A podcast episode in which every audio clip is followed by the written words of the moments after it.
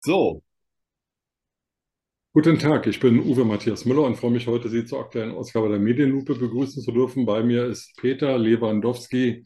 Herzlich willkommen, Herr Lewandowski. guten Morgen, Herr Müller. Wie geht es Ihnen? Mir geht es ganz ausgezeichnet, Herr Lewandowski. Hier war heute Nacht Sturm und Regen. Die Lounge-Möbel auf der Terrasse sind durch die Gegend gewandert. Also es war wie immer eine gute Nacht. Das heißt, in stürmischen Zeiten blühen Sie richtig gehend auf. So ist das. Ich bin äh, sturmerprobt und erdverwachsen. Das ist sehr schön. Lieber Herr Lewandowski, sind 11.000 Euro für einen Journalisten viel Geld? Ja, 12.000 sind noch mehr Geld. Wenn ein Journalist 11.000 Euro von einem Mandanten bekommt, über den er kritisch berichten soll, ist er dann noch frei in seiner objektiven, objektiven Wahrnehmung der Fakten, in seiner investigativen Arbeit? Nein,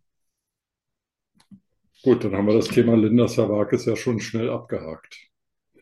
auf zwei Fehler möchte ich Sie hinweisen. Linda Zerwakis ist nicht eingekauft worden, um Herrn Scholz kritisch in irgendeiner Form zu fragen, sondern es ist quasi eine Corporate-Veranstaltung gewesen. Auch da muss man sich fragen, ob man sich als Journalist hergibt. Und ich bin selbst erschrocken. Die Bundesregierung hat ja ein, oder das Bundespresseamt hat ja gestern oder vorgestern eine Liste veröffentlicht, wie viele Millionenbeträge tatsächlich ausgegeben worden sind. Und ich habe mir die angeguckt. Und ich muss Ihnen sagen, ich bin da ganz neidisch geworden. Wenn wir nochmal ein Talk-Format machen, Herr Müller, dann 10.000 plus aufwärts ist schon ganz gut. Und ich frage mich tatsächlich und habe gestern auch mit vielen Leuten darüber gesprochen. Nehmen wir doch mal das Beispiel der, des Bürgerdialogs des Kanzlers, das auch hinterfragt werden muss, muss. Wer moderiert es? Ist das eine ARD-Moderatorin, die dort vor Ort ist? Oder ist es eine ein, ein eingekaufter Journalist? Oder könnte man nicht auch zu einem Modell kommen, wenn man sagt, man nimmt keinen öffentlich-rechtlichen Moderator, weil es ja auch kein ARD-Format ist? Was ist es denn überhaupt für ein Format? Könnte man dann nicht einen ortsansässigen Redaktionsleiter, Chefredakteur einer Regionalpresse nehmen und der leitet so eine Befragung und natürlich, weil er auch arbeitet, hat er das Recht auf eine Summe XY, auf die er verzichtet und das Geld wird gespendet für einen guten Zweck, der in diesem Ort getätigt werden könnte. Das wäre für mich ein anders, anderer, vollkommen anderer Umgang. Wir kennen dieses Phänomen außerhalb des Journalismus. Mir war das nicht, auch nicht so bewusst, muss ich Ihnen ganz ehrlich sagen.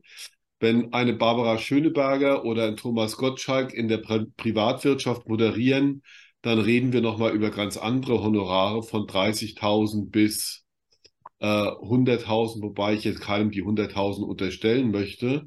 Aber dieses System auf den Journalismus und auf ähm, Regierungsveranstaltungen zu projizieren, halte ich für gefährlich. Also zwei Dinge, ähm, Herr Lewandowski. Erstens, Frau Savakis hat im Bundestagswahlkampf 2021 für ProSieben Sat.1, dort arbeitet sie, glaube ich, seit Sommer 2021 oder Frühjahr 2021, ähm, mehrere Wahlsendungen moderiert, unter anderem auch mit Herrn Scholz. Und im Nachhinein muss ich mich natürlich fragen, war das jetzt richtig harter Journalismus oder war das Gefälligkeitsfragerei? Zweite Anmerkung zu Ihrem Lokaljournalisten, der das Geld dann spendet. Damit wird ja auch wieder Werbung gemacht für dieses äh, Medium, für das er tätig ist. Für mich stellt sich die Frage, warum wird für die Moderation nicht ein Coach genommen, der mit der Bundesregierung, mit der Berichterstattung über Bundesregierung und so weiter überhaupt nichts zu tun hat. Also ein völlig neutraler Mensch. Ja. Ähm, bitte? Ja, auch das wäre eine Möglichkeit, selbstverständlich. Ja. Also die Tatsache, dass in einer Zeit, in der viele Rentner nicht wissen, wie sie ihre Energiekosten und ihre Lebensmittel bezahlen sollen, Frau Zerwakis da 11.000 Euro abgreift oder 12, Ja, Ahnung, und das mehrmals, in einer Zeit, in der viele äh, Kinder in Kinderarmut versinken, jedes fünfte Kind ist armutsgefährdet, Millionen und Abermillionen nicht nur für diese Moderationen auszugeben, sondern auch für Visagisten, Make-up-Artisten, Fotografen und so weiter, damit die Politiker, wenn sie schon keine gute Politik machen, wenigstens gut ins Bild kommen. Das finde ich ist schon eine Absurdisierung der deutschen Politik, des Umgangs mit dem Wahlvolk. Ich kann Ihnen nicht widersprechen, Herr Müller. Leider. Nur auf Ihre Person, aber Sie haben in der Sache vollkommen recht. Das Ganze ist auch in meinen Augen schwer nachvollziehbar. Ja, Lewandowski, dann hätten wir es eigentlich schon oder haben Sie noch ein Thema? Interessant ist ja das Thema Nord Stream 2 nochmal aus medialer Sicht gesehen. Es gab heute, wie ich finde, von einer Kollegin einen sehr guten Leitartikel auf T-Online, die gesagt hat, dass ähm, Spekulationen aus der amerikanischen Presse, die ja immer noch im Konjunktiv geschrieben werden, schon in Behauptungen münden und wir halt weiterhin auch tatsächlich im Nebel stochern und ich so das Gefühl habe, dass alles, wir erreichen eine neue Stufe der medialen Berichterstattungseskalation, um das mal Ich habe heute Morgen, wie Sie ja wahrscheinlich auch den Deutschlandfunk gehört. Nein, noch nicht. Also ich schon. Und ähm, den Namen habe ich vergessen, aber die Moderatorin hat wirklich explizit immer wieder nachgefragt, ob denn nun nicht die Ukrainer diese Röhren da gesprengt haben obwohl die Befragten mehrmals sagten, es sei alles Spekulation und man wisse es nicht, es seien alles Gerüchte. Und selbst wenn Ukrainer da so ein Boot gemietet haben und selbst wenn dort Sprengstoffrückstände auf einem Tisch gefunden wurden, hieße das ja noch lange nicht, dass die 20 Meter tief oder so getaucht sind, was wohl auch nicht so trivial ist, um da mehrere hundert Kilogramm Sprengstoff zu platzieren. Aber sie ließ nicht locker. Es sind also die bösen Ukrainer nach ihrer Ansicht, die diese Pipeline da in die Luft gesprengt haben. Schauen Sie mal, der Bericht jetzt, die Ukrainer betreffend, ist in der New York, New York Times erschienen. Der Bericht von Sima Hirsch vor zwei Wochen ist in der Washington Post erschienen. Ist das ein Konkurrenzkampf der Medien in den USA? Nein, ich glaube eher, es geht nochmal um, na, natürlich steckt da auch ein Konkurrenzkampf irgendwo dahinter, weil ähm, Zeitungen, Medienhäuser sind ähm, Konkurrenten und Wirtschaftsunternehmen. Und ähm, beide haben aber mit Vorsicht kommuniziert. Das muss man auch sagen. Aber wie das übernommen wurde als Tatsache, also die New York Times behauptet pro-ukrainische, was sie nicht gemacht hat. Und deswegen meine ich, dass wir momentan so eine neue mediale Eskalation auch erleben. Die Chinesen äh, spionieren den Hamburger Hafen über ihre Kräne aus. Wobei die Logistik des Hamburger Hafens, was auch richtig gestellt wurde, ganz anders gesteuert wird, auch die Internetlogistik und dass die Chinesen darauf überhaupt gar keinen Zugriff haben. Aber äh, wir suchen immer mehr Erregungsmomente und wir kommen zum Teil auch in absurde Geschichten herein, wo wir zum Teil auch als Konsumenten immer mehr die Orientierung verlieren und Mittlerweile ist ja das Lieblingsstichwort, vor zwei Jahren hat man noch darüber gelästert, das Wort Framing. Also in welchem Gesprächsrahmen welche Bilder werden transportiert.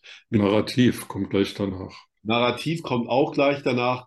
Der Erfinder eines wirklich schlauen Narrativs, obwohl ich politisch nicht geteilt habe, war Stephen Bennett gewesen, der mit, ähm, wie hieß der Bartsender? Ähm, helfen Sie mir bitte nicht Rosebud, sondern. Ja, ich weiß, was Sie meinen, aber die sind inzwischen auch nicht mehr existent, ja. Die sind nicht mehr existent, aber der hat genau die Bilder eigentlich geliefert, die Herr Trump nur noch bedienen musste. Das hat sich ja Herr Trump alles nicht einfallen lassen. Und deswegen halte ich es auch für ganz gefährlich, wenn wir statt, was ich mir ja immer wünsche, eine Stufe zurück zur Deeskalation und der Versachlichung und der Verantwortung der Medien kommen, erleben wir jetzt gerade die Anfänge vom Gegenteil.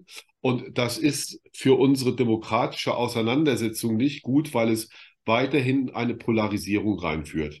Bleiben wir mal beim Beispiel der Ukraine. Das schürt natürlich, egal wo man steht, Ressentiments, auch gegen die Ukraine, die ja auch bei uns in der Bevölkerung vorhanden sind. Nicht alle sind ja bedingungslos für diesen Krieg. Und dann könnte man ja auch das Narrativ bilden, ja, wir fühlen uns dann in irgendeiner Form verraten und es gibt wieder immer wieder neue Spekulationen. Es ist so wie die verlorene Wahl von Herrn Trump, die nicht verloren wurde und wo seine Anhänger immer noch glauben, dass diese Wahl gefälscht worden ist. Ja? Und je mehr wir diese Gerüchte haben und weg von dieser Sachlichkeit kommen, werden wir, werden wir ein Framing bekommen für unsere Demokratie, das langsam in so eine gewisse Unglaubwürdigkeit hineingeht. Ja, wir können den Medien nicht richtig glauben, die ja auch in der Kritik stehen und selbst jetzt noch alles dafür tun, stärker kritisiert zu werden. Linda Zerwakis äußert sich erstmal verhalten nicht. Ja? Es werden ein Haufen Beträge von der Bundesregierung gezahlt für Veranstaltungen an Journalisten. Das ist ein Unterschied zur Industrie. Die Eigenspekulationen der Presse sind einfach zu hoch. Und es wird natürlich auch das, das sehen wir ja auch in der Oppositionspolitik, wird alles auch nochmal hochgespielt, was Herr Merz in irgendeiner Form sagt. Und ich wiederhole mich, ähm, die, die Verantwortung, die demokratische Verantwortung, die sowohl die Medien als auch die Politik haben, die wird sehr, sehr stark vernachlässigt. Herr Lewandowski, äh, da fällt es mir jetzt schwer, irgendwas dagegen zu sagen. Ich äh, stimme Ihnen traurig, aber vehement zu und stelle mir die Frage, wenn in Ungarn das passieren würde, was hier in Deutschland passiert, wie unsere moralfesten Medien und Politiker darauf reagieren würden. Ich mag mir das gar nicht ausmalen. Das ist jetzt zwar auch ein bisschen überspitzt, weil in Ungarn geht es natürlich dann auch in die Legislative auch tatsächlich rein. Ich bezog das tatsächlich jetzt nur auf die Medien. Ja, ja, trotzdem so auf die Legislative, aber das muss ich in der Tat ich habe mir die Frage gestellt, wie würde Heribert Prantl beispielsweise reagieren, wenn er so ein Angebot bekäme? Der würde es empört. Ich glaube, er würde noch nicht mal reagieren, sondern würde sagen, was erlauben die sich eigentlich? Und diese Haltung auch des Stolzes und dass man unabhängig ist, ja, was ja immer so als Monstranz vorangetragen wird. Und umso schlimmer ist es, wenn auf dieser Liste Leute von der Süddeutschen Zeitung zum Beispiel stehen. Das verstehe ich überhaupt nicht. Und die sich auch nicht erklären. Das wäre nämlich der nächste Punkt, dieses auch mal als Zeitung zu erklären, warum wir das gemacht haben oder nicht, oder gibt es irgendwelche Konsequenzen? Ne? Ja, Frau Savakis hat ja auch gesagt, das sei völlig normal mit diesen 11.000 Euro und Sie sei natürlich nicht käuflich. Vielleicht muss der Betrag auch höher sein, keine Ahnung. Aber das war jetzt auch schon wieder zugespitzt. Ich entschuldige. Aber wir haben ja auch, wir haben ja auch seit Jahren eine Compliance-Diskussion in Deutschland und auch sehr starke Compliance-Regeln. Jetzt ist Frau Servakis ja auch eine sowas wie Medienunternehmerin, die ihren Manager hat. Und wenn sie das privat macht, sie arbeitet ja auch frei für ProSieben, dann muss sie das mit sich selbst in irgendeiner Form vereinbaren. Der Unterschied aber ist, wenn ich äh, in einer Organisation wie die Süddeutsche Zeitung arbeite, dann muss ich diesen Nebenverdienst angeben und der muss mir eigentlich auch genehmigt werden. Ist denn sowas überhaupt passiert? Sind alle Compliance-Regeln auch eingehalten worden? Weil das könnte ja natürlich auch juristische Konsequenzen haben. Wir kennen das ja aus anderen Unternehmen, wo Compliance-Regeln auch nicht eingehalten werden. Also das ist jetzt auch nicht nur so eine Sache, wo man sagt, das tun wir jetzt mal so schnell ab in irgendeiner Form, sondern das hat für mich auch eine, könnte auch eine andere Relevanz bekommen. Herr Lewandowski, dann danke ich Ihnen für heute. Vielen Dank. Mir sind gerade Tabletten, ich nehme mal an, Beruhigungstabletten gereicht worden. Die muss ich jetzt nehmen nach unserem Ich habe schon gesehen, Sie haben schon nach in die andere Richtung geschaut. Ja, da sieht es viel besser aus, als wenn ich in die Okay, dann danke ich Ihnen. Ich danke Ihnen auch. Bis dann. Bis dann. Tschüss. Gute Besserung. Danke.